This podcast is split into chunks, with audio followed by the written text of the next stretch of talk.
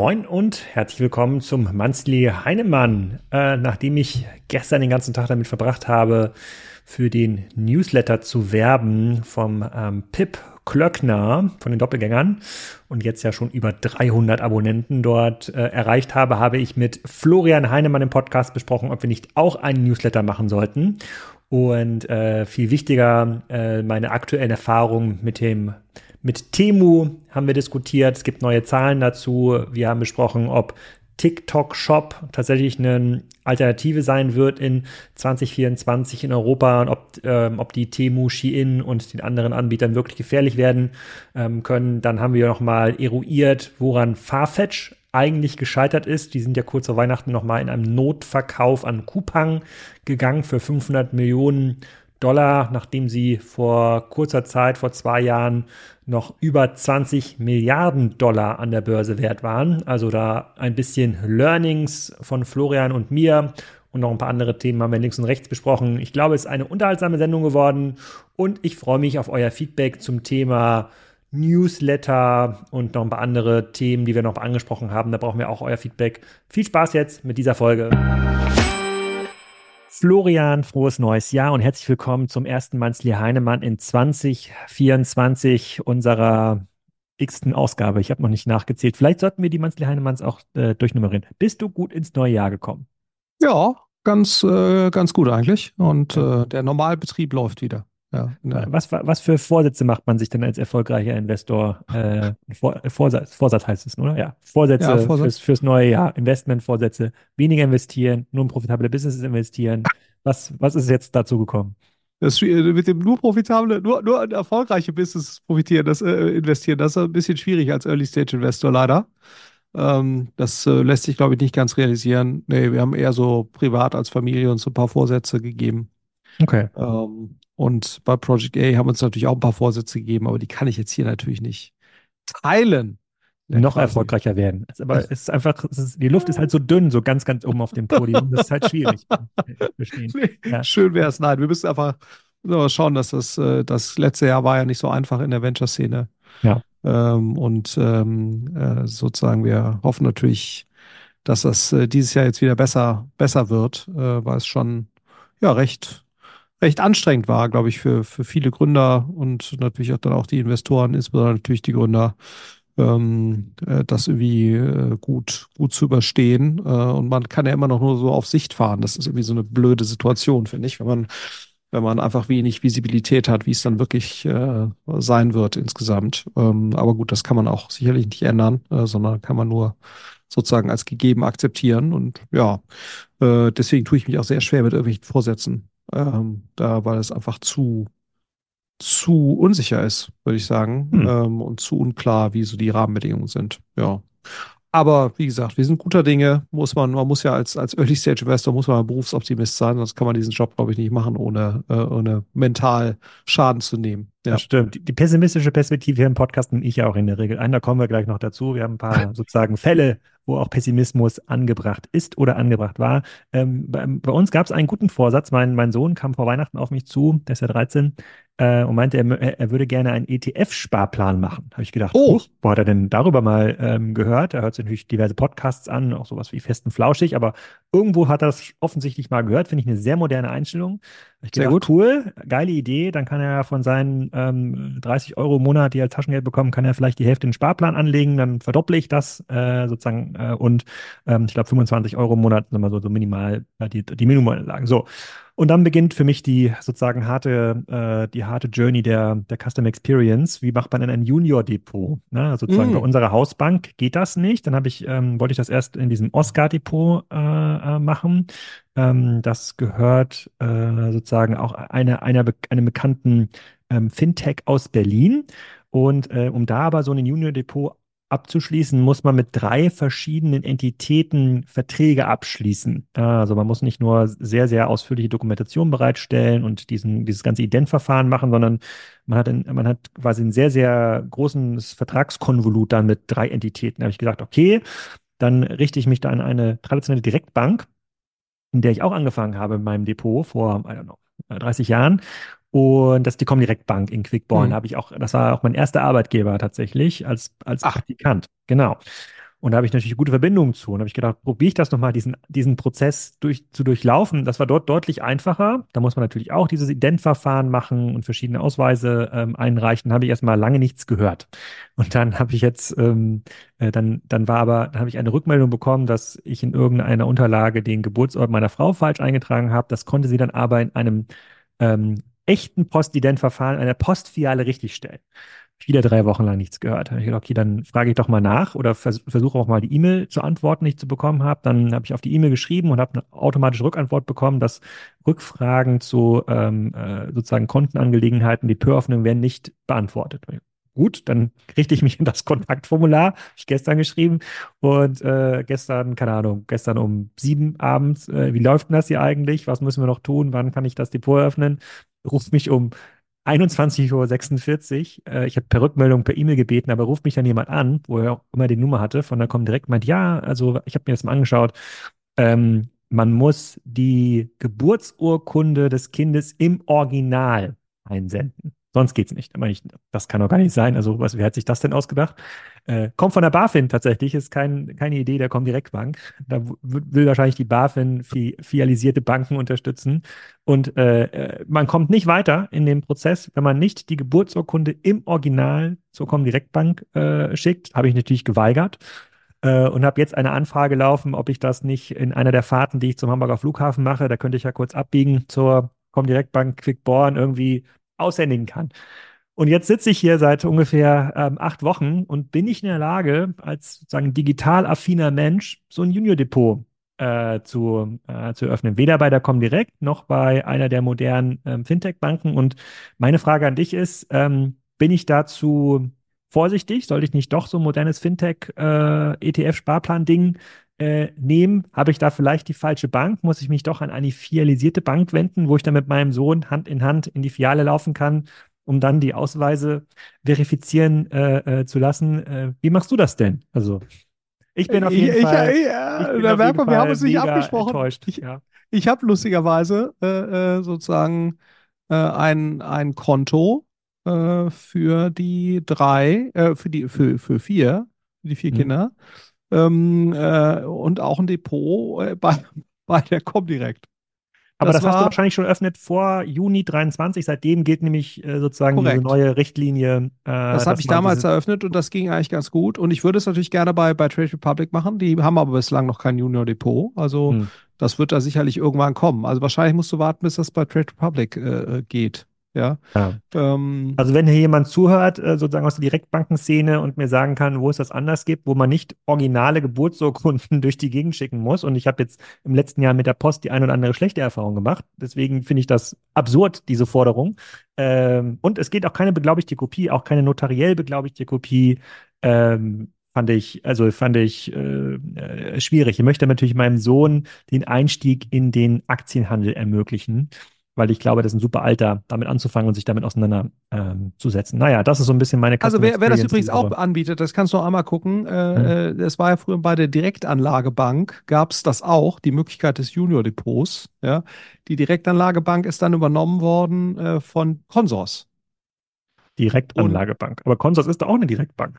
Ja, äh, aber äh, ich weiß zumindest, damals die Direktanlagebank hatte eben neben der Comdirect auch äh, gute Möglichkeiten, eben ein Depot einzurichten. Ob das jetzt noch bei Consors funktioniert, musst du dir mal, mal, mal anschauen. Die gehören ja mittlerweile zu BNB Paribas. Mhm. Ähm, aber ähm, die verwalten zumindest die alten Junior-Depots sozusagen, äh, die ich damals für die Kinder angelegt habe bei der Direktanlagebank, die verwalten die zumindest ohne äh, mit der Wimper zu zucken weiter. Ja, also das mhm. Okay. Vielleicht. Aber äh, ich glaube, das Beste ist wahrscheinlich bei, auf, auf Trade Republic zu warten, dass sie dieses Jahr irgendwann das Junior Depot ja, okay, wenn du das so. Ja, ich versuche da nochmal ein gutes Wort einzulegen, dass das strategisch etwas höher auf die Roadmap kommt. Ja, genau. Der, dass, dass du schon mal einen Kunden an der Hand hättest und wie das jetzt mit der Referral-Fee wäre. ähm, ja, genau, aber ich habe dann auch nochmal ein bisschen komm, direkt äh, gegoogelt. In den verschiedenen Foren äh, wird da auch drüber rumgemeckert, aber dann wird auf die BaFin verwiesen und die Kundenzufriedenheit äh, über den Kundenservice, der kommt direkt scheint, wenn man den verschiedenen ähm, Reviews im Internet äh, glauben möchte, auch nicht so hoch zu sein, wie das früher war. Also seit der Vollübernahme durch die Commerzbank geht es da wahrscheinlich nicht so richtig nach, ähm, nach oben, was ich schade finde. Aber ich bin jetzt da auch schon über 20 Jahre raus, äh, fühle mich da jetzt auch nicht mehr persönlich verantwortlich äh, sozusagen für die ähm, Experience. Also wenn da jemand von der Com direkt zuhört oder äh, mir irgendwie sagen kann, wo ich da einen prozessuellen Fehler gemacht habe ähm, oder ein deutlich besseres Juno-Depot ähm, ähm, anbietet, immer her damit. Ähm, dann da wäre, da würde ich mich freuen. Ähm, dann habe ich auch in der letzten Woche noch äh, zum ersten Mal bekommen, hast du vielleicht auch bekommen, den neuen Newsletter von dem von Philipp Klöckner. Der mhm. hat ja offensichtlich zu viel Zeit und sagt, zwei Podcasts die Woche reichen nicht aus. Äh, sonntags gibt es jetzt auch noch, äh, setzt er sich auch noch hin, schreibt den Newsletter hat schon fast 10.000 Abonnenten äh, äh, mit äh, einigen starken Referral-Partnern ähm, ähm, erworben. Und dann hatten wir uns ein bisschen ausgetauscht und meinte ähm, über Newsletter generell. Und dann meinte er, er würde auch gerne einen, äh, einen Mansley Heinemann-Newsletter lesen. Dann habe ich mir gedacht, das ist ja mal eine gute Idee, so ein Format, bei dem wir dann ähm, ja untermonatlich, also einmal die Woche, einfach diesen ganzen Kram, den wir immer so einsammeln und Links bekommen, in dem Newsletter verarbeiten. Da habe ich mir gedacht, da frage ich dich jetzt einfach meinen Podcast, wir haben es nämlich nicht vorgesprochen. Wie stehst denn du dazu? Ja, ich habe ja, ich habe ja einen Job, weißt du, ich, ah, ah, ja. Und irgendwie Familie. Ja, ja aber, aber, aber, meinst du, da gäbe es Bedarf? Ne? Also ich lese, ich muss ja auch zugeben, ich lese diese Newsletter auch grundsätzlich gerne. Ich bin natürlich bei, bei, bei Pip bin ich auch schon wieder am Start mm, und, und ich äh, überfliege das zumindest immer. Ich finde das auch äh, durchaus, also man man denkt ja teilweise irgendwie, äh, Newsletter lesen ist so wie eine GMX-Adresse haben, also so ein bisschen äh, äh, dinosaurierartig. Aber ich habe schon auch den Eindruck, und das ist ja auch das, was mir eine Reihe von Leuten bestätigen, auch so sowas, ich finde, Benedict Evans äh, siehst mhm. und so weiter, die, es gibt ja schon, oder The Information ist ja auch, ähm, also es gibt ja schon eine Reihe von auch Newsletter-Angeboten, die sehr erfolgreich sind, auch im Paid, durchaus auch Paid-Bereich. Ähm, also insofern sollten wir da vielleicht mal wohlwollend drüber nachdenken, ob wir das nicht, äh, ob wir das nicht hinkriegen. Hm. Ja, also jetzt vielleicht nicht wöchentlich, aber monatlich kann man das natürlich schon. Aber es könnte ja, also aber es könnte ja auch äh, bei, bei den Newsletter-Formaten, die ich jetzt auch so kenne und sehe und manchmal auch lese und auch das von Pip gehört ja dazu, die sind ja erstmal nicht interaktiv. Da sind dann irgendwie mhm. Links drin, die kann man irgendwie klicken. Ja. Und ich fand ja, ich finde ja diese Diskussion, die es auf LinkedIn gibt, ja immer ganz spannend, ja, wo man sagt, okay, hier gibt es äh, sozusagen, das sind meine drei Links, die finde ich irgendwie spannend, dann kann ich darunter schreiben, die finde ich aber doof, weil ABC, dann hätten wir quasi das Mansley Heinemann-Format schon mal auf LinkedIn übertragen. Dann können Leute aber direkt, direkt darunter irgendwie äh, äh, kommentieren. Es gibt ja auch diese LinkedIn Newsletter. Ich glaube, ähm, äh, macht ja, Christoph Käse sogar äh, so eine Newsletter? Ich weiß gar nicht, ich weiß aber nicht, wie das funktioniert. Ich glaube, da gehört. Ja, muss man gesondert freigeschaltet sein. Also Philipp äh, Westermeier macht das, glaube ich, auch. Ja. Ähm, und du kriegst dann einfach die gleiche, also de facto müsste man im Prinzip das gleiche Format, was man, was man in den Newsletter packt, dann auch nochmal auf LinkedIn veröffentlichen mhm. können. Da musst du aber gesondert freigeschaltet sein, glaube ich. Also das kannst du nicht einfach so machen. Und dann kriegt man quasi eine E-Mail von LinkedIn mit den Formaten, mit den Inhalten von Westermeier? Korrekt. Hm, okay. Ich will, ja. ich will ja, dass da diskutiert wird. Ich würde es ja gerne auf LinkedIn machen, auf deinem Profil. Ja, aber das, dann, den, du den verlinkst da ja dann entsprechend weiter auf diese Beiträge. Ne? Okay. Also, das, also so, das wie, der, so wie ein Artikel auf LinkedIn, nur dann quasi versendet als Newsletter. Das ist mein Verständnis, ah. dass das so aussieht. Ja, also ah, dass du dann immer nur einen. Teil Teaser hast für diesen Beitrag und dann verlinkst du ihn weiter. Ja. ja. ja das können wir vielleicht ja, also vielleicht hört ja jemand von LinkedIn zu, dann, also falls wir da. Also wir wären, wir würden uns bereit erklären, dort als äh, Tester dieses Format mal zu stressen. Ja, ja. Äh, und äh, vielleicht eins, zwei, drei Mal, aber zu gucken. Wir, wir, haben auf jeden Fall viele Dinge, die schaffen wir jetzt gar nicht zu verarbeiten im Manzli Heinemann.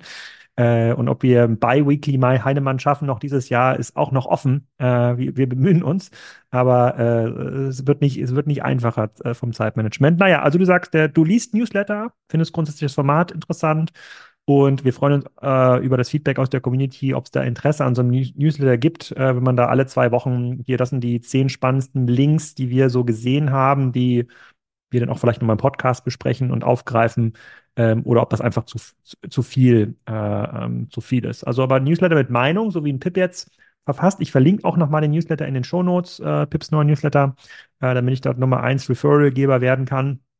Dann kriegt man einen kostenlosen Glühwein, hat er gesagt. Äh, das, ähm, äh, das, das gucken wir uns dann mal genau, äh, genau ja, an. Das wäre doch schön, wenn du okay. kostenlosen Glühwein bekommen würdest. Ja. Gut, so viel zu den Vorsätzen vom Herr Manzli Heinemann im, im neuen Jahr. Dann kommen wir mal zu unserem Lieblingsthema zurück. Äh, da gab es viele neue Daten und zwar äh, Temu Ja, Demo, der eine oder andere kann es vielleicht gar nicht mehr hören. Ähm, ich habe heute ein Paket bekommen. Äh, ich versuche das ja auch zu testen und zu, zu evaluieren, was, was eigentlich dahinter steckt. Äh, und zwar meine, ich weiß ja, dass meine Frau den Podcast nicht hört. Ähm, die hat bald Geburtstag und wünscht sich beheizbare Handschuhe. Ähm, durchaus ein zu hinterfragendes äh, Gadget, aber es sind so Handschuhe, da kann man Batterien rein, äh, reinpacken. Die kamen heute in dieser Hülle an. Ich halte jetzt mal die Kamera ab. Sieht aus wie eine ganz normale, neutrale graue Hülle, also nicht dieses orange Temo-Hülle.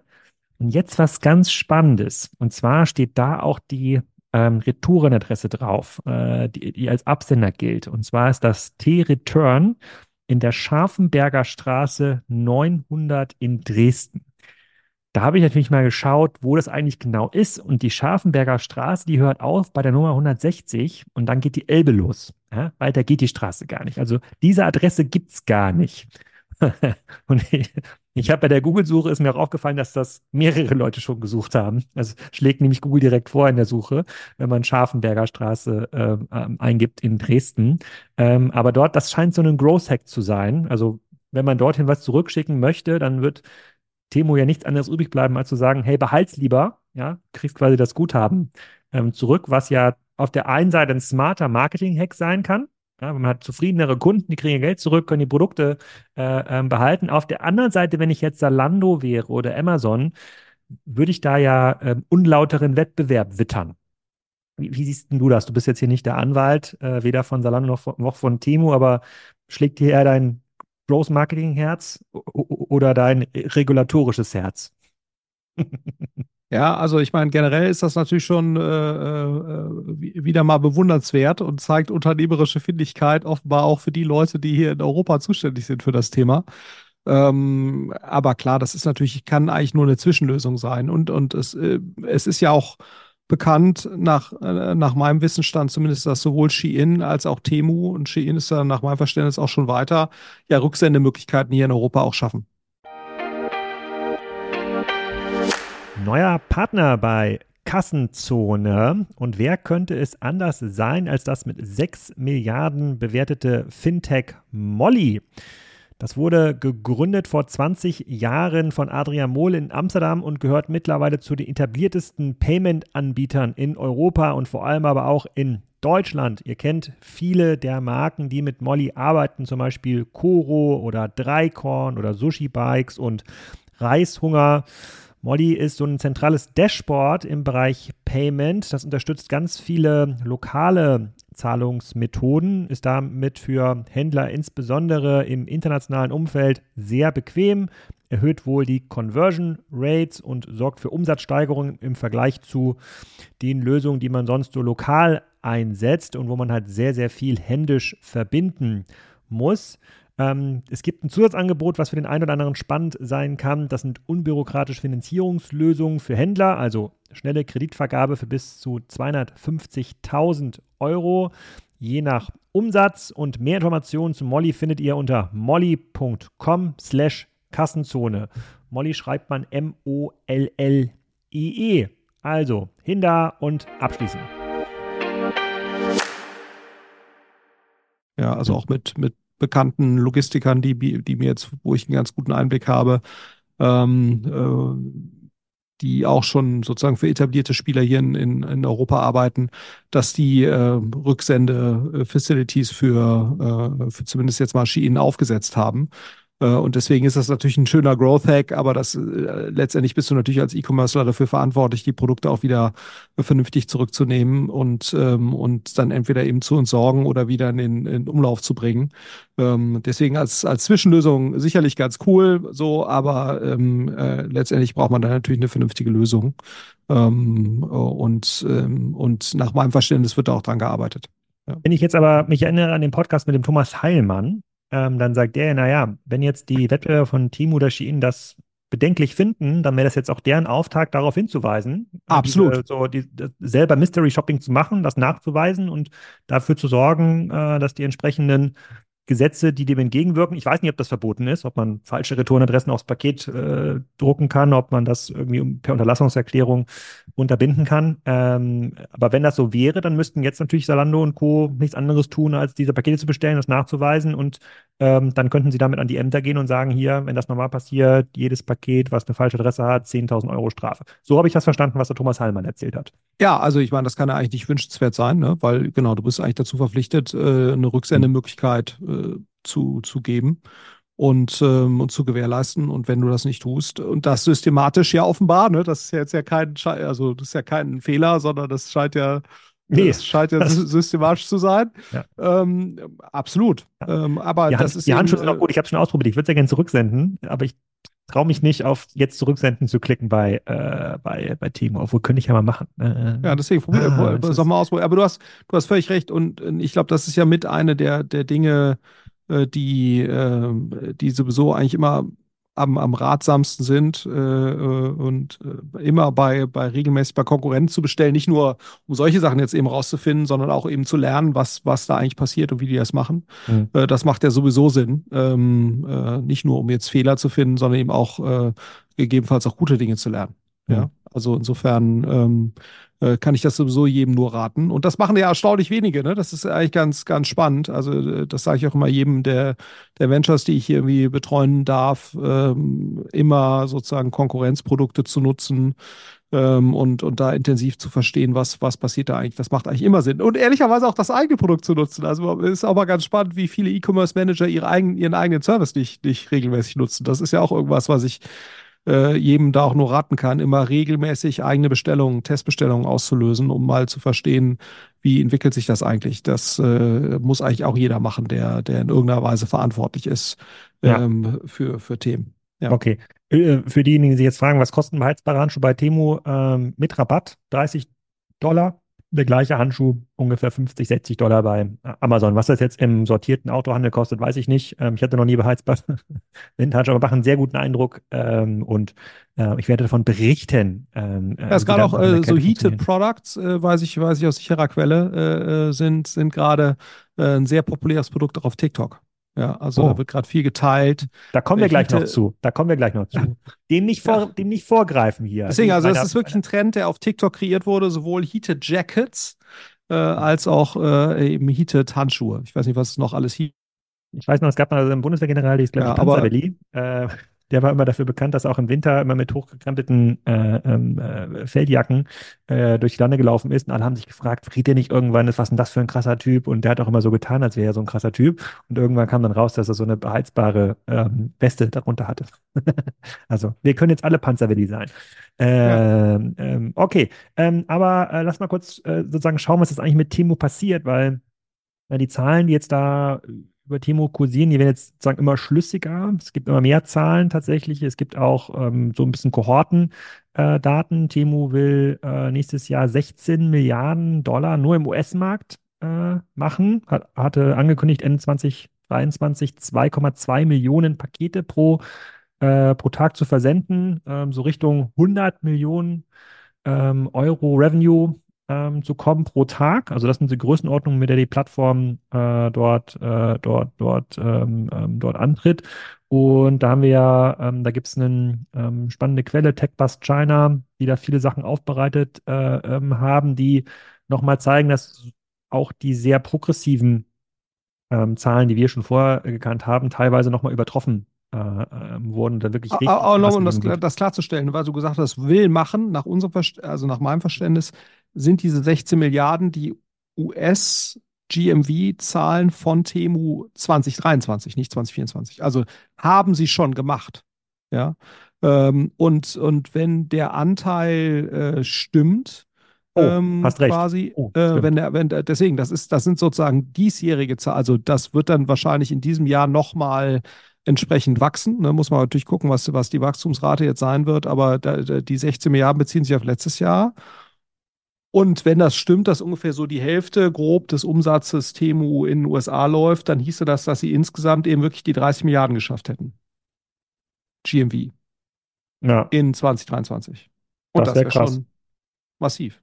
Das, das wäre krass, obwohl sie bei jeder Bestellung was, noch was verlieren. Aber das steht hier nämlich auch in der Statistik, dass sie in den USA mittlerweile pro Bestellung noch 6 Dollar draufzahlen äh, müssen. Ich schaue mal ganz kurz, ob ich mal runterscrollen kann in den, ähm, ich verlinke auch gerne nochmal einen Artikel, das ist, der ist öffentlich, äh, tatsächlich sehr, sehr viele spannende Temu-Statistiken äh, äh drin. Juli Active Users. Mal schauen, ich das äh, gleich nochmal finde. Also es wird auf jeden Fall ähm, dazu führen, dass Temu bei den verschiedenen Wettbewerbern, die sie ähm, attackieren, unter anderem Amazon, aber auch mittlerweile sehr stark diese Dollar-Stores, äh, das wird zu ganz massiven äh, sozusagen Effekten in deren Businesses äh, führen. Also wir sind jetzt quasi auf einer Größenordnung, die auch in den USA super relevant ist. Ja, so zwei, drei Milliarden fallen in den USA vielleicht gar nicht auf, aber 16 Milliarden von Temu, 16 Milliarden von Shein, das fällt auf jeden Fall ähm, auf. Und, das, und diese 16 Milliarden von Temu und 16 Milliarden von Shein, weil da sehr viele Rabatte drin sind, das waren ja vorher dann in Summe 50 Milliarden bei anderen Playern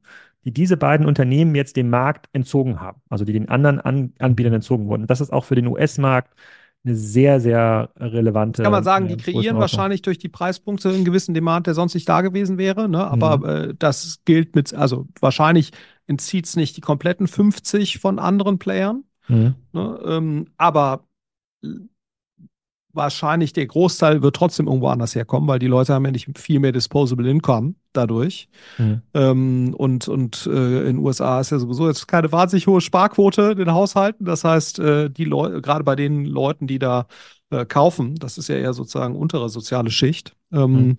Und, äh, und dementsprechend ist das dann schon massiv. Und ich glaube, wenn du jetzt einen ähnlichen Umsatz hättest in Deutschland oder in, in, in, in ähm, äh, äh sozusagen jetzt größenordnungsmäßig äh, relativ gesehen übertragen äh, und, und Holland und so weiter, dann wäre das für, für Player wie Action, äh, die ja hier mittlerweile auch Richtung 10 Milliarden gehen, ähm, also das ist ja sozusagen wahrscheinlich der größte äh, Dollar-Store-Anbieter hier in Europa. Mhm. Ähm, dann wäre das für die schon sehr relevant, ähm, äh, was das da entzieht und wahrscheinlich für Zalando, About You, Deichmann und so weiter auch am unteren Ende ihres, ähm, ihres eigenen äh, äh Spektrums. Ne? Ja. Ähm, das, das, heißt aber auch, dass die, dass die Präsenz von Timo, dass wir eben nicht mehr von 5% oder 10% reden, sozusagen der Haushalte, die das mal genutzt haben, sondern wir müssen schon, und da kommen auch demnächst Zahlen raus, da habe ich schon ein paar jetzt im Vorgriff bekommen, auch für den deutschen Markt. Wir reden schon von teilweise über 20 Prozent Installed Base in Deutschland, also von,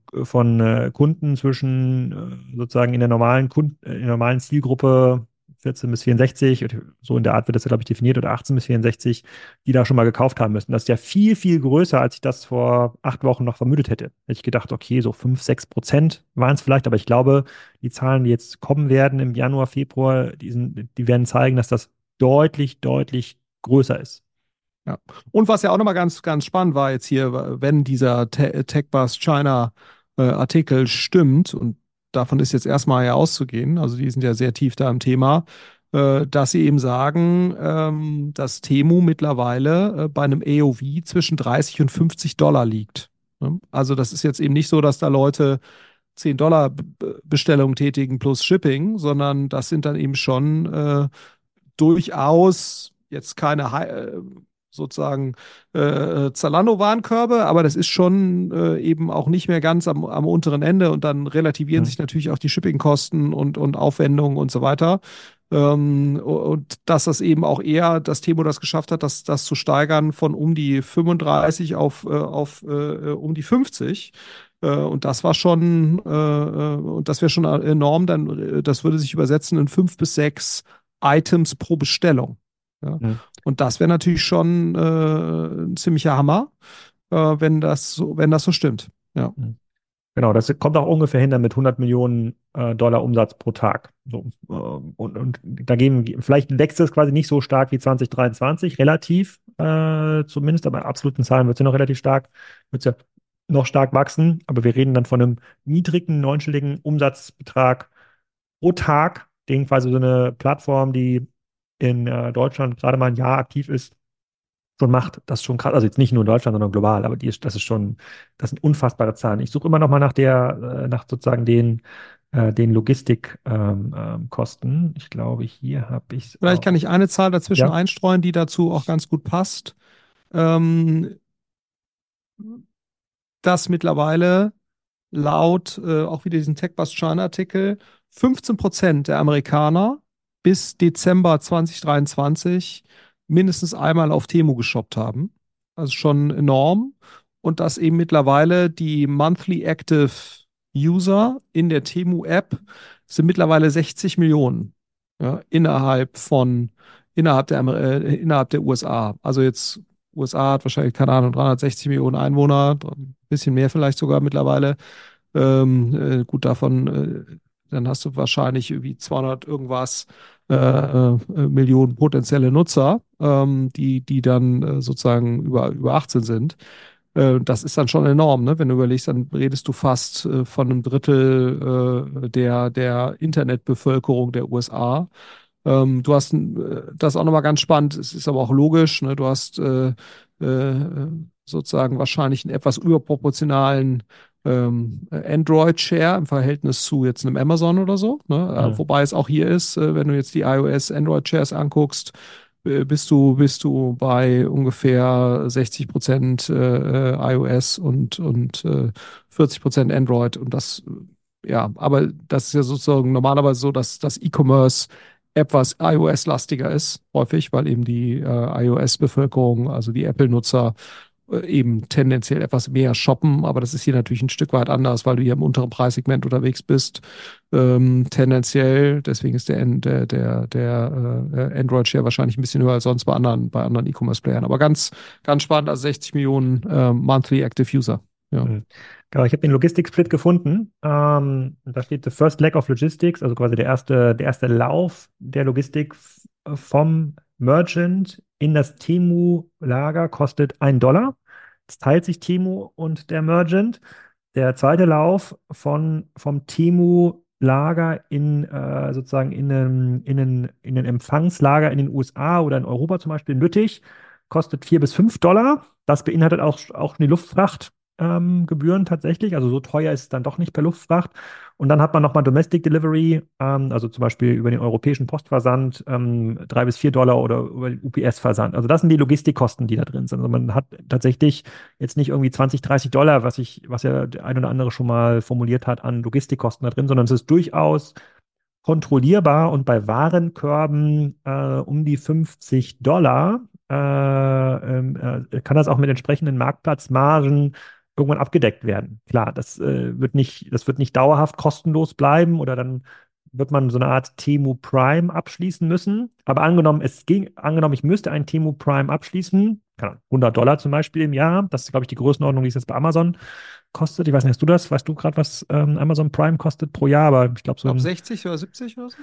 70 Dollar, genau. Angenommen, man müsste das so abschließen, dann könnte es für Timo schon ein profitables Business äh, ähm, werden. Dann zahlen sie nichts mehr, äh, dann zahlen sie nichts mehr drauf. Äh, und dann können sie dann noch mehr Geld verdienen, indem sie ähm, klassische plattformökonomische Moves machen und mehr Werbung einspielen auf der Plattform. Und äh, ähm, das hat dann natürlich eine extrem hohe Rohmarge, äh, diese Erlösströme. Also extrem beeindruckend. Wir verlinken nochmal die Artikel. Es soll ja keine Temu-Folge werden ähm, heute, aber als ich das gelesen habe und es, äh, ähm, es kommen quasi jede Woche neue dazu, äh, muss ich schon sagen, also mh, hm, wir waren ja oft genug skeptisch in diesem Podcast, was das Thema Wish und Co. angeht, aber hier scheint was zu passieren, was tatsächlich unseren Handel nachhaltig ähm, ähm, verändern wird, auch wenn es noch nicht profitabel ist, äh, muss man dazu sagen.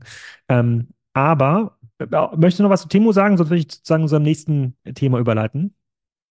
Nee, vielleicht nur ein letzter äh, Aspekt noch, das ist der, dieses Marketing-Thema. Ich meine, wir hatten es ja schon ein paar Mal angesprochen, dass das halt jetzt mittlerweile das Temu und, und Shein beide jetzt zu den größten äh, Consumer-Facing Marketing-Spendern weltweit mittlerweile gehören, auch bei, bei mhm. Google und Facebook mittlerweile wesentliche Treiber sind, auch Google und Meta. Und äh, das fand ich eben nochmal ganz bemerkenswert, äh, jetzt im Februar das erste Mal ja ein Super Bowl-Commercial auch dann gemacht haben, ja, also das oder oder geschaltet haben. Das ist ja Was so. Was kostet das nochmal irgendwie pro Minute? Fünf Millionen? Ich kann es so? ja, ich kann es ja gar nicht. Aber es ist auf jeden Fall das teuer, die teuerste Platzierung immer noch, die man eben so machen kann. Ähm, und das hat sich Temu, äh, das hat sich Temu geleistet. Ähm, das ist schon ähm, enorm, was da äh, an, an Marketinggeldern ausgegeben wird. Und ja. ja. mal schauen. Also das war auf jeden Fall für Google und, und, und Meta ein ganz wesentlicher Treiber in, in diesem Jahr, insbesondere eben in, in US ähm, dass, dass da auch deren Zahlen äh, mittlerweile, also das klar, sind jetzt äh, nicht alleine dafür verantwortlich, aber das ist schon ein Faktor dabei, dass die, die Meta- und, und Google-Zahlen eigentlich ganz gut aussahen ähm, mhm. im, im, Jahr 2023 auf der, auf der Werbeseite. Genau, weil was ja super dazu passt, ist, ähm, ist ja das, was jetzt mit TikTok Shop passiert. Wir hatten ja bei der Timo-Erklärung schon hergeleitet, dass einer der äh, sozusagen Erfolgstreiber von Timo auch diese super Engagement ist auf den sozialen Kanälen, vor allem TikTok. Also TikTok ist einer der zentralen Traffic-Treiber gewesen oder ist immer noch für für Timo und dann hat, glaube ich, TikTok 2021 angefangen, äh, damit zu experimentieren, so eine Shop-Funktionalität zu bauen. In China meines Erachtens schon, äh, ähm, äh, schon ein bisschen vorher, ich glaube 2020. Ähm, da ist der TikTok-Shop, also tatsächlich in dem TikTok-Feed kann man dann Produkte kaufen, äh, ähm, äh, sozusagen so eine Art Live-Shopping-Modus, aber es gibt auch viele andere Platzierungsmöglichkeiten. Ähm, da machen die schon mehrere Prozentpunkte des kompletten chinesischen B2C-Markts aus. Und dieses Format wird jetzt ähm, in verschiedene internationale Länder ausgerollt und äh, hat da jetzt auch schon mehrere Milliarden ähm, Umsatz. Und als ich das erste Mal darüber gehört habe oder davon gehört habe, dachte ich, hm, das könnte ja auch ein Riesen-Issue sein für Temu oder auch für Shein, die ja TikTok bisher als Kundenakquisitionskanal genutzt äh, ähm, haben. Und dann ähm, haben wir uns das auch mit der Hilfe von Julian jetzt so ein bisschen genauer angeschaut. Und jetzt ja die Frage, ist TikTok Shop das nächste große Ding? Ist das, was wir 2024 hier auch in dem Podcast öfter mal besprechen müssen? Gibt es in Deutschland ja noch nicht, in den USA gibt es das schon. Ähm, oder ist das so ein, ist das, ist das das nächste Wish? Was wir dann Ende 2024 wieder rausnehmen. Was ist deine Meinung dazu? Ja, ich meine, eigentlich ist es ja sehr konsequent ähm, von, von TikTok zu sagen, ich äh, äh versuche letztendlich da den, den, den Mittelsmann äh, in Form von Temu oder Shein nochmal rauszunehmen. Und dadurch, dass ja ähm, äh, insbesondere Temu äh, ja ein komplett äh, quasi inventory-freies Modell ist, nach, nach dem, was wir so wissen. Ne? sprich, also, dass ja eigentlich nur ähm, die äh, Hersteller direkt verknüpft werden mit dem, mit dem Konsumenten, mhm. aber natürlich Temu die Logistikorganisation dann schon, schon übernimmt, äh, das also jetzt nicht Free-Floating äh, laufen lässt, aber trotzdem eben eher als, als Marktplatz äh, agiert. Das jetzt für ein, äh, für ein TikTok dazu zu ähm, bringen, ähm, passt eigentlich natürlich perfekt zu, zu TikTok und auch so dieses Thema Konsumenten, äh, Konsumentenpräferenzen in Echtzeit zu verstehen und dann weiterzugeben im Prinzip an, an Supplier, die dann auf Basis dessen entweder eben auf eigenes, äh, auf Risiko von Shein im, im Shein-Fall oder eben auf, auf eigenes Risiko ähm, äh, Produkte ähm, äh, entwickeln und, und live stellen. Das ist ja eigentlich auch etwas, was perfekt zur DNA von TikTok passt, hätte ich jetzt äh, gesagt. Ne? Also quasi sehr schnelle Verständnis des Konsumenten und das dann in geeigneter Form zur Verfügung zu stellen. Also insofern finde ich, passt das eigentlich sehr, sehr gut zur DNA. Also ich glaube, es würde jetzt nicht passen, äh, diesen Inventory haltenden Teil von, von Shein äh, zu replizieren, aber das, das Temu-Modell äh, passt, passt natürlich eigentlich sehr gut. Ähm, und ich meine, wir, wir, erinnern uns, ne, also es, Instagram hatte ja auch mal diesen, diesen Versuch letztendlich gestartet, wo ich gar nicht so richtig weiß, wo, hm? Shop bei Instagram, geht das nicht mehr? Kann man nicht direkt. Ja, das geht aber so richtig hart gepusht. Weiß gar nicht, ob das in den USA, das ja immer noch muss man immer noch mal gucken, hm. wie das in den USA ist. Ähm, aber es ist jetzt zumindest nicht so, dass ich das jetzt total wahrgenommen hätte, auch wenn du dir jetzt irgendwelche Analysten-Calls oder sowas anhörst von, von Meta, dass das jetzt ein wahnsinnig strategisches Projekt wäre aktuell, obwohl ich das eigentlich schlau fände, ne, weil da ist natürlich eigentlich das, die, die gleiche Logik, gerade für so visuellere Produkte ähm, die eben shoppable zu machen, ähm, direkt aus der Anzeige äh, raus. Ähm, also insofern äh, würde mich jetzt sehr wundern, wenn, wenn TikTok das nicht weiter vorantreibt und sie versuchen das ja auch. Ne? Klar, wir hatten dieses Thema, das hatten wir auch schon mal besprochen, dass sie in, in Indonesien zum Beispiel verboten worden sind äh, von regulatorischer Seite. So, aber ähm, vom Grundsatz her lässt sich das vermutlich nicht, äh, nicht aufhalten. Ähm, und äh, das ist vermutlich jetzt wiederum für Shein und, und Temu eine äh, ne, relevante Bedrohung.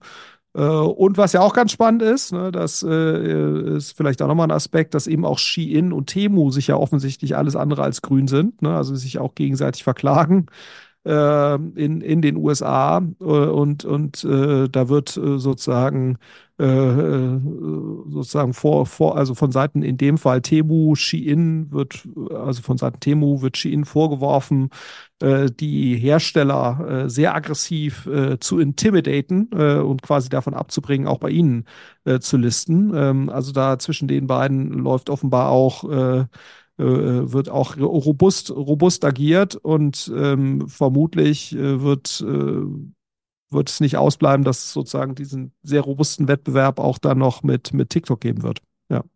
Ja. Da bin ich mal gespannt, wie ein amerikanisches Gericht darauf reagiert, während gleichzeitig dann noch ganz viele Klagen gegen Shein und äh, Temo geführt werden, weil sie angeblich Plagiate oder das geht ja vor allem gegen Shein, Plagiate über die Plattform äh, in den Markt bringen oder Steuern dort nicht äh, sozusagen ordentlich zahlen. Aber das muss ja auch ab äh, absurd sein für ein, für ein amerikanisches Gericht, da über zwei chinesische äh, Plattformen zu, ja. zu urteilen. Hättest, hätte, hätte mir jemand quasi die TikTok-Geschichte jetzt ohne die ohne Zahlen, Kontext erzählt, hätte ich einfach darauf verwiesen, guck mal, bei Facebook hat es nicht geklappt, gab ja auch schon Facebook-Shop, bei Pinterest hat es nicht geklappt, Pinterest-Shop, ähm, bei Instagram ist es äh, nur so lala, äh, so eine Integration, also soziale Netzwerke, die darauf ausgerichtet sind, dass die Kunden, dass sich die Menschen dort unterhalten oder auch unterhalten werden, haben es bisher nicht erfolgreich geschafft, das zu etablieren. Und Facebook wäre eigentlich der prädestinierte erste äh, Commerce-Anbieter gewesen, denen, denen das hätte gelingen müssen. Die haben ja so eine glo globale Coverage. Und TikTok Shop hat ja auch keine Commerce-DNA, hätte ich dann gesagt. Ähm, also kann das eigentlich nichts, äh, nichts werden. Jetzt haben sie aber natürlich in China extrem guten Lauf. Also sozusagen, sie machen schon viele Milliarden in China und ich glaube, äh, äh TikTok Shop außerhalb von China macht jetzt 4 Milliarden GMV und die wollen jetzt auch in den zweistelligen Milliardenbereich wachsen 20, äh, 2024. Da steckt ja schon ein bisschen mehr dahinter als das, was Facebook damals gemacht hatte mit den, äh, äh mit den, äh, mit den Facebook-Shops. Ähm, jetzt frage ich mich aber. Ja, und ich, und ich finde auch eigentlich, ist auch eigentlich Shop ist eigentlich auch misleading, so als, als mhm. Begriff, weil eigentlich in dem Sinne ist es ja gar kein Shop oder kein, kein klassischer E-Commerce-Anbieter, sondern es ist ja im Prinzip nur äh, die konsequente Weiterentwicklung quasi, ich stelle Reichweite eben äh, zur Verfügung und, mhm. und dahinter hängen dann eben Supplier, äh, die mit dieser Reichweite dann was machen und ich helfe dann äh, beim, beim Logistikprozess und so weiter. Aber es ist eben kein, deswegen ist eigentlich der Begriff Shop ähm, äh, gar nicht so unbedingt zutreffend, sondern es ist ja eigentlich eher äh, TikTok E-Commerce Facilitator. Ne? Ähm, äh, und äh, das ist eigentlich wahrscheinlich deutlich passender zu DNA, äh, als jetzt das, das Shop-Thema an sich wäre. Ja. aber ich, ich, äh, Julian hatte ja hier auch in der, in der Vorbereitung des Dokuments hier einen Artikel aus dem August 2023 von äh, sozusagen von OMR, omr.com hinterlegt. Ähm, da hat sich, glaube ich, der, der Roland das mal angeschaut und geschaut, welche Artikel dort irgendwie laufen. Und das war, glaube ich, einer der erfolgreichsten Artikel, war so ein Pullover mit ähm, Gurken, Einleg, Einleggurken äh, drauf. Also ein paar Produkte, wo ich sagen würde, okay, wenn wir jetzt Temu vorwerfen, ähm, Quatsch zu verkaufen, dann ist das bei TikTok noch viel, ähm, viel krasser.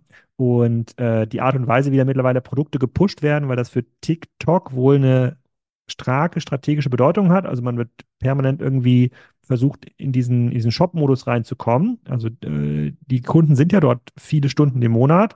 23 Stunden pro Monat macht der klassische TikTok-Nutzer.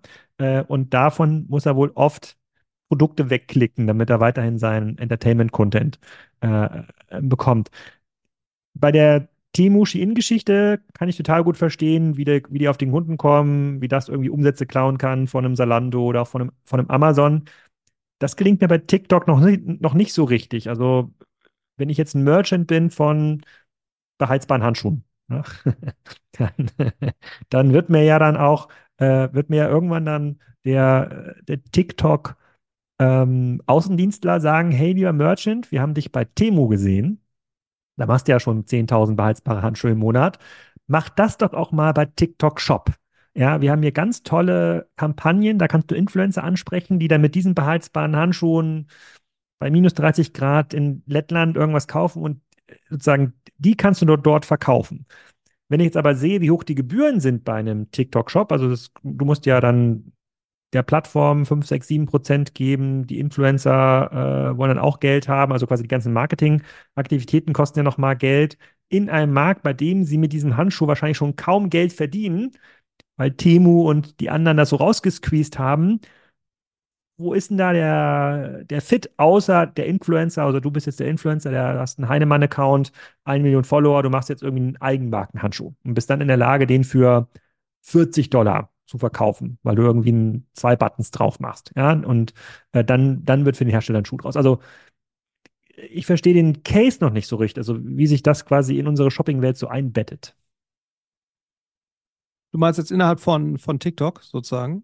Ja, also warum sollte ich dort, also ja, vielleicht äh, diesen Gurkenpullover, den wird es auch bei Timo geben, höchstwahrscheinlich. Äh, äh und, und den gibt es da wahrscheinlich auch für einen Preis, bei dem der Händler ein bisschen mehr äh, Marge generiert, weil die Gebühren bei TikTok Shop, ich glaube so 5 bis 7 Prozent, die sind natürlich schon enorm. Plus den Marketingaufwand, der kommt ja nochmal oben drauf. Also ich muss ja die Reichweite erstmal bei TikTok kaufen. Und TikTok ist ja eine Werbeplattform. Diese Reichweite verkauft ja TikTok oder bietet ja TikTok anderen Unternehmen an. Ja, einen, einen Adidas oder einen, äh, einen, einen, McDonalds kaufen sich ja TikTok-Reichweite für, keine Ahnung, 20 Dollar für ein Tausender Kontakt, kaufen sich dort ja ein. Das heißt, der Hersteller des beheizbaren Handschuhs müsste ja diese Reichweite zu dem gleichen Preis kaufen. Sonst macht das ja für TikTok gar keinen Sinn. Die haben ja nur ein begrenzt verfügbares Inventar. Das ist ja sogar so begrenzt, dass ein Shein und Temu im letzten Jahr massiv ausweichen musste auf Instagram und Co. und sogar deren Inventar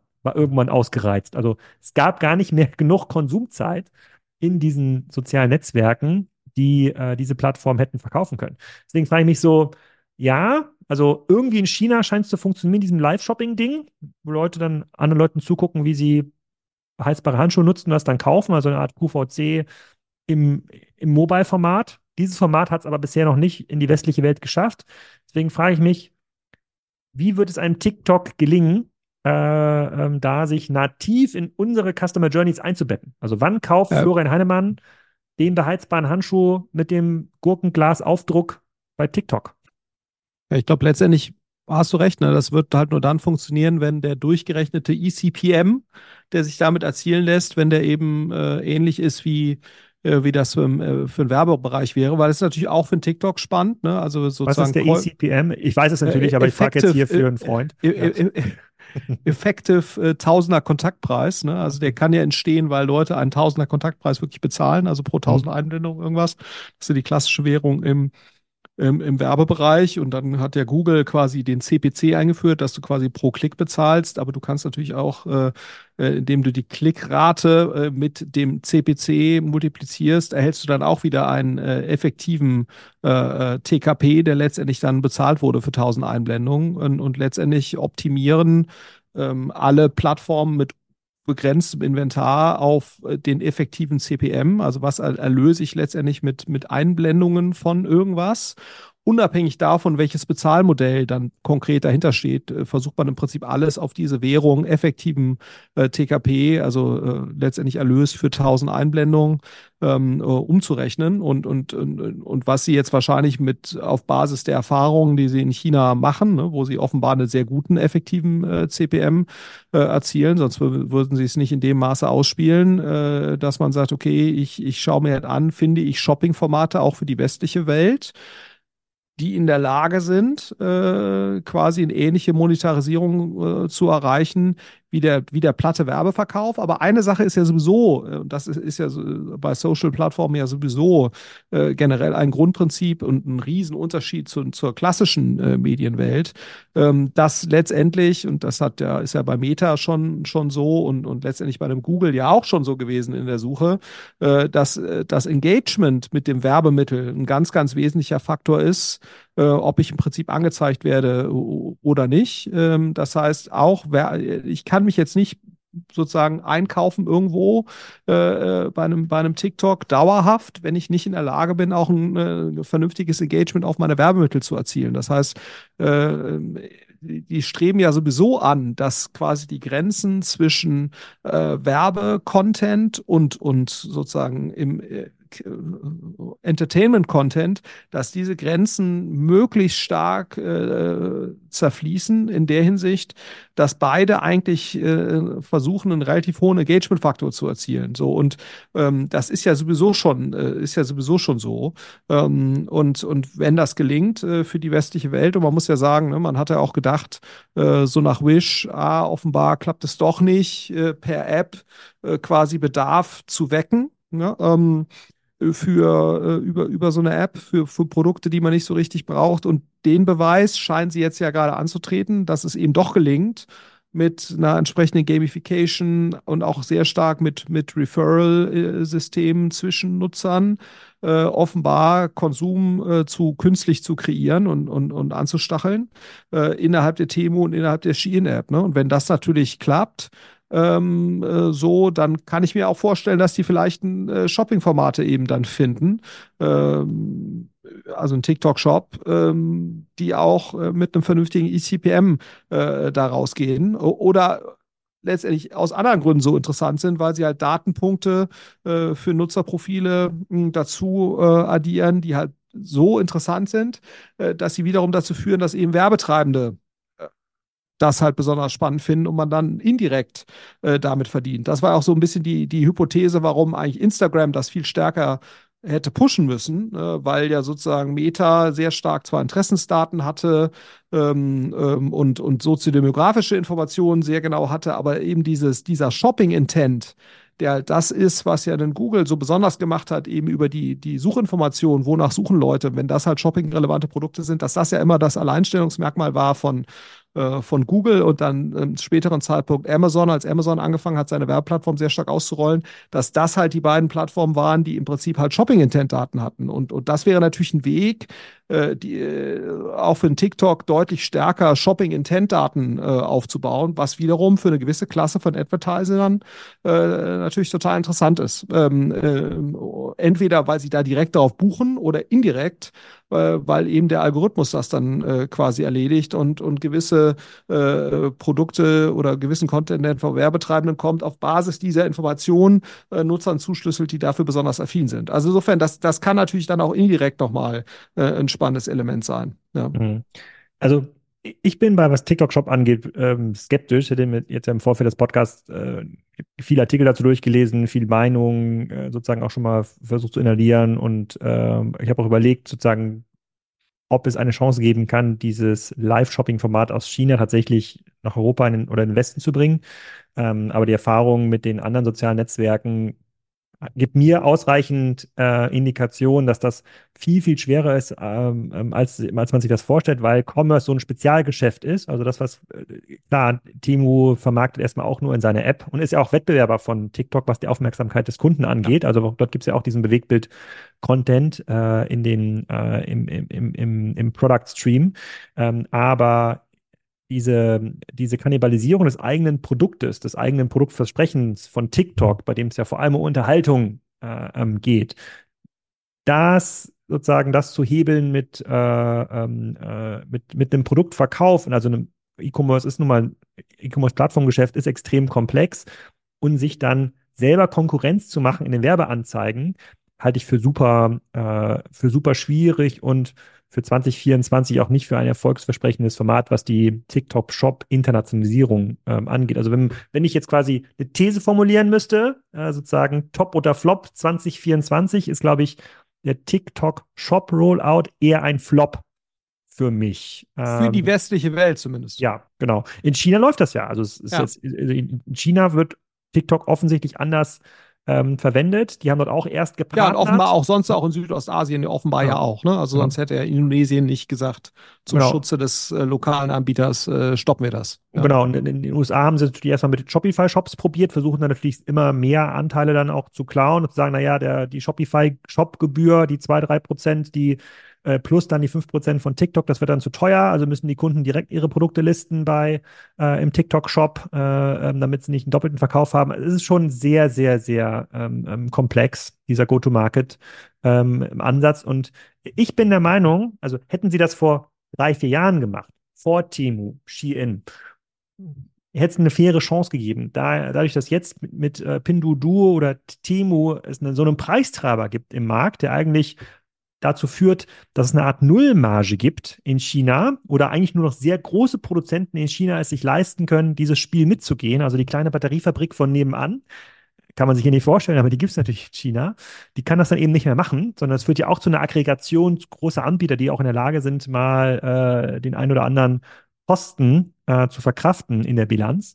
Ähm, in, in diesem Marktumfeld ist es, glaube ich, nicht möglich, nochmal zwei, drei Prozent Margenpunkte obendrauf äh, den äh, sozusagen den, den Merchants abzunehmen. Und sie reden ja mit genau den gleichen Merchants, mit denen Temu, Shein, ähm, Alibaba auch redet. Es kommen ja keine neuen, es kommen ja keine neuen da äh, dazu. Deswegen wäre ich da eher skeptisch und ich glaube, sie rudern perspektivisch zurück und bleiben in der westlichen Welt eher eine Werbeplattform für die großen Anbieter und werden nicht so sehr eine Shop-Plattform. Also genau das gleiche, wie es bei Pinterest, Facebook und Instagram auch passiert ist.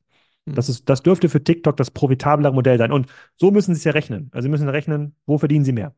Ja, mehr, ja zumal, und das ist, das ist ein sehr fairer Punkt und das darf man eben auch nicht unterschätzen. Ne? Das Werbemodell ist halt, bewegt sich eben zu 99 Prozent in der, in der digitalen Welt. Ne? Du musst mal ab und zu vielleicht mit größeren Kunden dich beschäftigen und die beraten oder so, aber ansonsten ist es halt natürlich ein, ein sehr stark digitales Modell. Äh, in dem Moment, wenn du anfängst, Logistik-Support zu liefern und, und äh, in Dresden Rücksendeläger äh, äh, aufzubauen äh, oder zumindest ja. sozusagen mit Dritten zu kontrahieren, die ja. das für dich tun. In der Scharfenberger Straße 900 in der Schaffenberger Straße 900 zum Beispiel, äh, äh, viele Grüße, dann, dann wird das, äh, wird's natürlich sofort hässlich.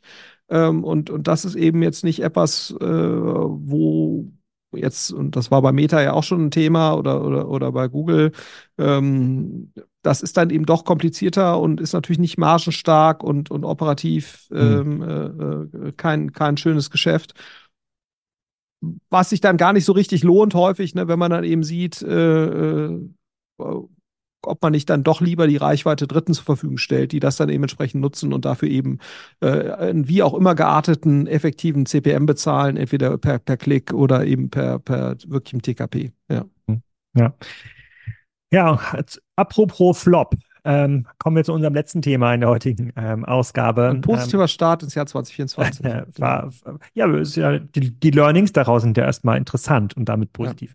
Ja. Ähm, wir haben ja sehr, sehr kritisch über Farfetch berichtet in den meisten unserer Ausgaben, mussten dort auch ähm, viel Kritik einstecken, ähm, die äh, sozusagen unsere sozusagen Kritik an Farfetch bezog sich natürlich auf die ähm, Zahlen, die sie als, ähm, als börsengelistete Firma dann einmal im Quartal herausgeben mussten. Die haben Florian und mich nicht überzeugt. Ähm, ich war ja schon beim Börsengang 2018 äh, sehr, sehr kritisch. Da habe ich einen Artikel geschrieben, Farfetch Riesending oder Riesenfail und habe ähm, entgegen der auch noch damaligen äh, Meinung gesagt, dass, äh, dass ich mir nicht vorstellen kann, dass dieses Modell in irgendeiner Form gut zu skalieren ist. So, und ähm, jetzt können, wollen wir uns ja selber nicht für unsere, äh, für unseren ähm, kritischen Ausblick loben im Nachhinein, sondern äh, müssen jetzt ja feststellen, dass Farfetch mit einem Notverkauf an Coupang, den Südkoreaner und den südkoreanischen Riesenkonzern, für 500 Millionen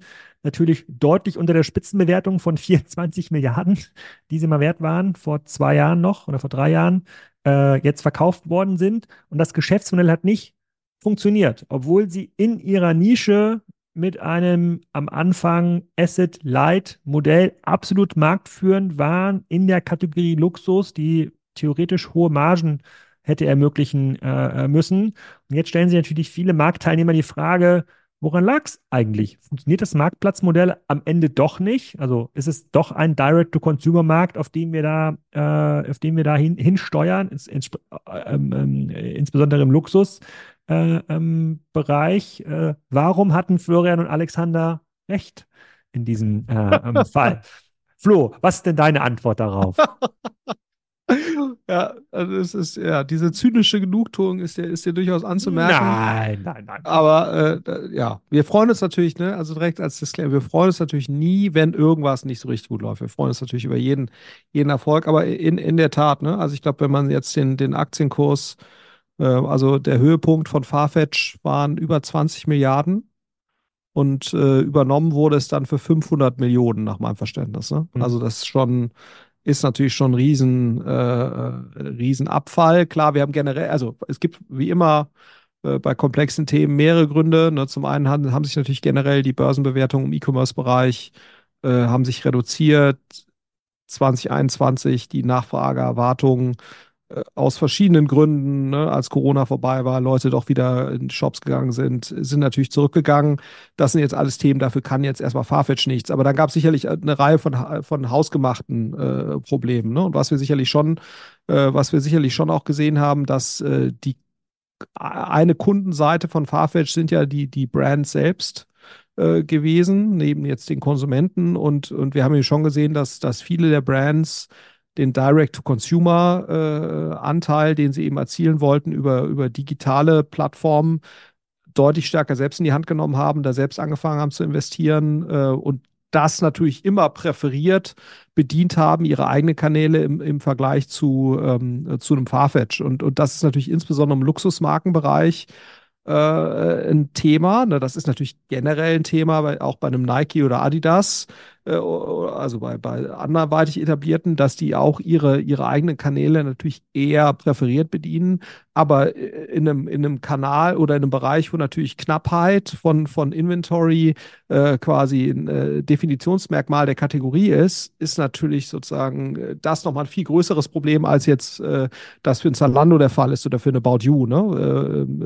die dann wahrscheinlich auch eben immer noch gegenüber einem Adidas eine andere Marktmacht haben, als das ein Farfetch gegenüber äh, dem LWMH-Konzern äh, hat. So, und das ist sicherlich, äh, das ist sicherlich ein, äh, ein, Thema. Das heißt, also die sind besser geworden, relativ gesehen, zu dem, als Farfetch mal, mal gestartet ist. Und man muss natürlich sagen, eine Reihe von hausgemachten äh, Problemen kommen noch mal dazu. Also, die haben eine Reihe von Akquisitionen Akquisitionen getätigt, unter anderem auch eigene Brands dazu gekauft äh, auf dem absoluten Bewertungshöhepunkt oder nahe des Bewertungshöhepunkts. Das heißt also, Farfetch war ja ursprünglich mal ein Inventory Light äh, ne, wo du wirklich ja nur das äh, Inventory gebündelt hast, was in, äh, in äh, Offline-Butiken äh, am ganzen Globus irgendwie lag und, und das halt gebündelt und, und shoppable, online shoppable gemacht haben. Davon hat man sich verabschiedet, indem man halt angefangen hat, eigene Inventory Holding äh, Brands äh, zu kaufen. Und, und das war äh, sicherlich im Nachhinein, kann man sich schon fragen, äh, warum hat man das gemacht? Was wäre, wäre der Vorteil davon gewesen? Äh, warum hat man sich nicht auf die Rolle des Infrastrukturproviders äh, konzentriert? Und, und man hat sicherlich, war, ja, eine gewisse Hybris aufgrund der Börsenbewertung und der, der Entwicklung des, des, des Kurses äh, gehabt. Das war, das war mit Sicherheit äh, äh das, das nächste Thema. Und äh, weil man sich sozusagen auch den Overhead-Kostenbereich und dass sie am Handel äh, ne, äh, immer ein Thema. Ähm, man muss halt einfach gucken, dass man seine Kosten im Griff hat. Und, und wenn man sich die Kostenentwicklung dort anguckt, äh, das hatten ja einige Händler, ne, äh, das, das Problem, dass viele natürlich drauf gesetzt haben, die Marktentwicklung geht so weiter, wie 2020, 2021 sich das andeutete. Ähm, das hat ja, den Fehler hat ja selbst Amazon gemacht, indem sie irgendwie zu viele Läger geplant haben und, und ein Zalando und, und so weiter. Alle haben ja gedacht, die Entwicklung geht so weiter und, und und das hat Farfetch eben auch auf der Overhead-Kostenseite gemacht. Äh, und das ist ihnen natürlich dann voll auf die Füße gefallen. So, und, und dann haben sie sicherlich anders als andere. Ne? Also Amazon hat ja sehr konsequent reagiert, viele Projekte gestrichen, sehr stark auf die Kosten geachtet. Das hat ein Zalando auch gemacht. Das haben eigentlich alle äh, äh, gemacht. Äh, und, und, und Farfetch eben nicht in dem Maße. Und das ist ihnen dann voll auf die Füße gefallen. Ne? So, und da, diese Dinge, die da kamen dann eben zusammen. Ähm, und äh, ja, und äh, wenn du natürlich einmal in so einem Abwärtsstrudel bist, auch was Börsenbewertung angeht, dann gehen da auch die guten Leute von Bord, weil deren Optionen unter Wasser sind. So, also das ist dann nicht so einfach, äh, das dann, das dann noch zu drehen. Und ich denke mal, das ist so äh, zusammengefasst vermutlich äh, Hintergrund der Entwicklung. Ich hätte ähm, mir überlegt, ähm, was hätte anders laufen können? Und dieses Asset-Light-Modell hat ja mal angefangen mit der Idee, dass man das ähm, Inventory von Luxusboutiquen digital verfügbar macht. Ich hatte 2018 einen Podcast aufgenommen mit Clemens Sargmeister, der betreibt quasi gehobene Boutiquen in Österreich. Und dann hatte ich ihn auch gefragt, hey, wie schätzt du das ein? Sozusagen, macht es für dich Sinn, dein Inventar bei Farfetch verfügbar zu machen, wenn jetzt eine Kundin aus Singapur kommt und die möchte jetzt genau diesen Louis Vuitton Pelzmantel haben oder was auch immer, äh, haben von Louis Vuitton und das hast irgendwie nur du, dann irgendwie x Prozent an die Plattform abzugeben und das nach Singapur zu schicken. Als Händler macht das Sinn? Er meinte, ja, macht Sinn. sozusagen für einen bestimmten Prozentbereich in seinem Business äh, äh, gibt es da einen, er, muss quasi kein neues Personal einstellen, er kann sein Inventar besser vermarkten, ähm, diese paar Prozent Extragebühren kann er verkraften, weil die Margen in diesem ähm, Luxusgüterbereich groß genug sind. Ähm, und dann habe ich mir danach gedacht, okay, ja, sozusagen in dieser Nische kann es funktionieren. Und wenn man da ein Asset-Light-Modell hat, was dieses in diesen Bestand der Filialen weltweit verfügbar äh, äh, macht, kann das vielleicht jetzt kein riesen Milliarden-Business werden, aber es kann in sich ein geschlossenes, profitables Business äh, ja. äh, werden. Aber du beschreibst ja jetzt ja, dass diese Wachstumserwartungen, die natürlich durch die, durch die Investoren und dann ja auch an der Börse äh, geschürt wurden, die ließen sich eigentlich nicht bedienen mit diesem relativ begrenzten, ich mache das Boutique-Inventar Du machst Modell. letztendlich Boutiquen-Bestandsarbitrage. Ja. ja. Äh, mhm. So, das, äh, das, genau, das ist wahrscheinlich kein so großes Business auf Dauer. Ne? Mhm. Zumal ja eben die Luxusanbieter selbst sehr äh, stark, also die Hersteller sozusagen daran arbeiten, dass letztendlich das, das äh, Arbitrage auslösende Problem, ne, dass du ein Mismatch hast zwischen Angebot und Nachfrage, äh, den du geografisch im Prinzip dann ausgleichst, ähm, äh, dass, dass das natürlich auch kleiner wird. Ne? Also sprich, wenn die Brands einen guten Job machen, äh, dann wird natürlich dieses Problem auch kleiner und, und äh, in, in dem Moment, wenn der Anteil der eigenen Kanäle, egal ob jetzt offline oder online, größer wird, dann wird natürlich das Problem auch noch mal kleiner. Ne?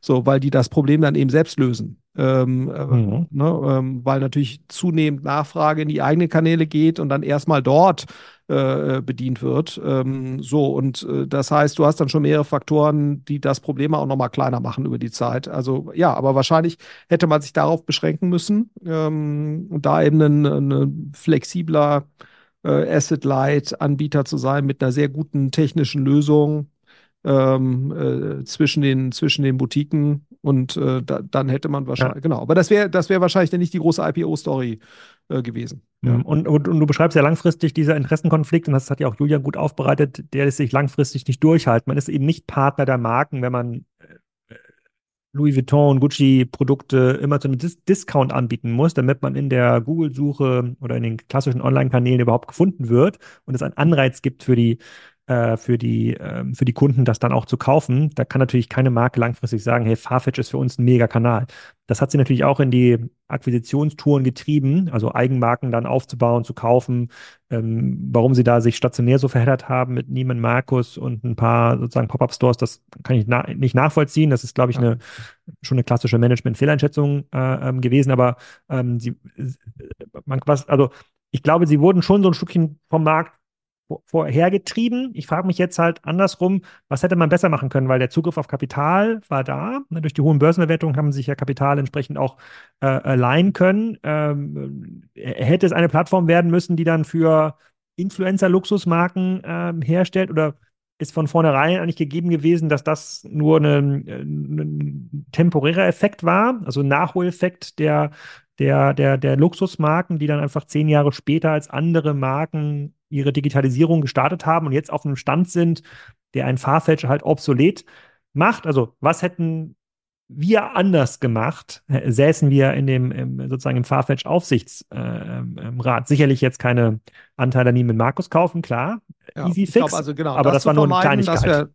Das wäre, glaube ich, das war, ist, glaube ich, ein relativ offensichtlicher Fehler, jetzt da irgendwelche Einzelbrands zu kaufen, ist auch ein offensichtlicher Fehler, äh, weil du natürlich dann auch mhm. äh, als du musst ja eigentlich schon gucken, dass du äh, Neutralität bewahrst, gerade bei sozusagen ähm, Marktplätzen, die jetzt mit, die mit so starken äh, äh, Marken äh, ja agiert, die eine sehr starke Position haben. Ich glaube, das waren, das waren relativ offensichtliche äh, Fehler und ich glaube, man hätte wahrscheinlich schon versuchen müssen, ähm, eben das, das, was man ja am Anfang, was, was war ja die Mission am Anfang, zu sagen, ich löse ein Problem meiner Partner der Luxusmarken, was sie nicht selbst in der Lage sind zu lösen. Das war eben diese geografische Verfügbarkeitsarbitrage zu Beginn. Und man hätte dann wahrscheinlich immer gucken müssen, was schaffen die eigentlich selbst nicht. Ne? Und sozusagen die reine Bedarfsdeckung äh, online äh, in einer halbwegs professionellen E-Commerce-Experience zu packen. Das haben die dann eben irgendwann selbst auch gut hinbekommen. Das heißt, man hätte dann im Prinzip noch mal eins weitergehen müssen, wahrscheinlich Discovery-Plattformen für neue Luxusmarken. Ne? Also wie finde ich neue? Also quasi, man muss ja irgendeine Existenzberechtigung äh, haben. Äh, das kann eben Produkt-Discovery sein, das kann besseres Cross-Selling, Upselling sein. Das kann eine bessere Beratung äh, sein, vielleicht. Äh, ähm, in gewisser Weise vielleicht auch äh, sozusagen Experience. Ne? Also, dass man sagt, man hat eben nicht nur eine Bedarfsdeckung, sondern man versucht im Prinzip halt Formate zu entwickeln, vielleicht auch für die asiatischen äh, Kunden. Es gab ja auch den, den Versuch, wo, glaube ich, auch Wer war da beteiligt? Alibaba, noch irgendwer. Es gab ja einen China-Ableger von, mhm. von äh, Farfetch oder gibt es immer noch wo dann auch chinesische E-Commerce-Player beteiligt waren, dass man sagt, okay, man versucht äh, im Prinzip äh, äh, Luxusmarken übergreifende äh, äh, Shopping, Live-Shopping-Formate zu entwickeln oder Formate, die im, im, asiatischen Markt funktionieren, was dann wieder für europäische Brands vielleicht nicht ganz so einfach ist. So, also auf jeden Fall, man hätte kontinuierlich äh, vor der Innovationswelle herschwimmen äh, müssen äh, und äh, anstatt eben äh, in, in den äh, Inventory Holding Modell sich, sich weiterzuentwickeln ähm, und immer überlegen müssen, wie bin ich eigentlich der perfekte Partner äh, für, ähm, äh, für eben Luxusmarken. Das kann Logistik sein, ne, dass ich im Prinzip halt für die Logistik äh, eine sehr schöne Logistik-Experience im asiatischen Raum organisiere oder whatever it is. Ne? Aber das wäre wahrscheinlich sozusagen das Suchfenster gewesen, was, was ich mir als Management oder Aufsichtsrat dort gegeben hätte, mhm. ähm, ähm, um, um im Prinzip meine Existenzberechtigung äh, zu, zu wahren. Ähm, und ähm, äh, genau, also das wäre wahrscheinlich das bessere Modell gewesen. Können, ähm, es, es ist jetzt, es klingt jetzt ja so, als würden jetzt die Luxusmarken alle mega aufgeholt haben im E-Commerce. Das ist aber nicht der Fall. Die meisten machen immer noch ähm, hanebüchene, sozusagen handwerkliche Fehler, aber sie kommen langsam auf ein Niveau, dass man viele Produkte online dort bestellen kann. Bei vielen findet man aber nur noch äh, weiterhin eine Filialsuche. Da kann man Produkte mhm. nicht online bestellen. Ähm, jetzt frage ich mich, kann davon jemand profitieren? Also kann so ein Malteser davon profitieren, dass jetzt ein großer Wettbewerber wie Farfetch deutlich schwächer am Markt ist. Also denen fehlt das Investitionskapital, sie haben keine coole Story mehr, ein Großteil des guten Teams ist abgewandert. Ähm, könnte dann eine Plattform wie MyTheresa, die ja dann auch mit ähnlichen Marken arbeitet, sagen, okay, komm, wir machen jetzt, ähm, wir sind kein Preistreiber, bei uns gibt es keine äh, ähm, Rabatte und wir wissen natürlich, dass trotzdem noch über 50 Prozent der Luxusmarkt keine ausreichende E-Commerce-Infrastruktur haben. Äh, ähm, kann denen das helfen? Ja, also auf jeden Fall. Ne? Ich glaube, also das ist ja auch das, was, was Mai Theresa versucht, ne? guten Content, gute Stories, eine gute Nutzer-Experience, äh, das zu gewährleisten. Und das äh, muss Mai Theresa eben auch weiterentwickeln. Ne? Also Mai Theresa hat natürlich auch gelitten. Ähm, also operativ sieht das eigentlich ganz okay aus sogar. Ne? Die sind jetzt, glaube ich, auch bei 800 Millionen Umsatz oder sowas. Mhm.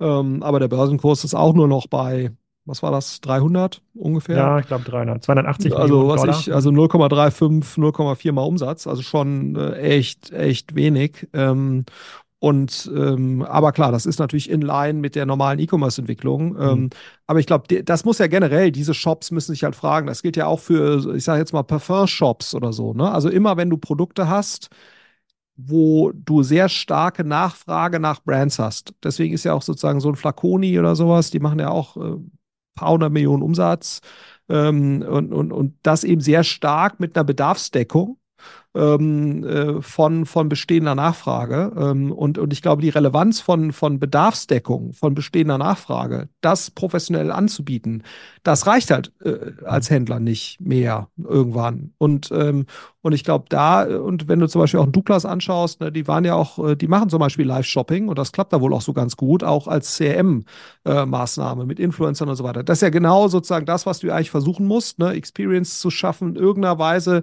dich zu differenzieren. Das, äh, und, und das muss Mai Theresa, äh, muss ja auch die Aufgabe von einer Mai Theresa sein.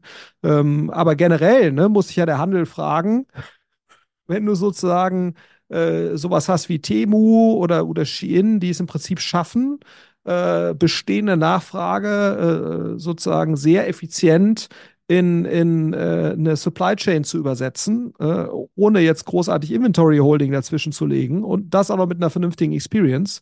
Und das ist jetzt noch nicht so immer hundertprozentig, ne? aber man sollte das nicht abtun. Ich glaube, die Zeit, in der sozusagen das passieren wird, äh, die ist, glaube ich, kürzer, als viele das glauben. Und da musst du dich natürlich als, als normaler Handel schon fragen, äh, what's your right to exist? Ne? Oder mhm. warum, warum darfst du hier eigentlich mitspielen? Ähm, und, und sozusagen das klassische Handelsmodell Inventory Holding äh, und so ein bisschen Kurationsfunktion da oben drüber, ähm, das reicht wahrscheinlich nicht als ausreichende äh, äh Existenzberechtigung. und das wäre im Prinzip meine Message. Und, und was auch immer das dann ist, das muss man sich dann eben überlegen. Ähm, ähm, so der, der Weg ins Inventory Holding reinzugehen und, und, wie, wie, und, und Dinge zu überhöhten Preisen zu kaufen, wie das Farfetch ge gemacht hat, das ist es wahrscheinlich nicht. Da, das können wir festhalten.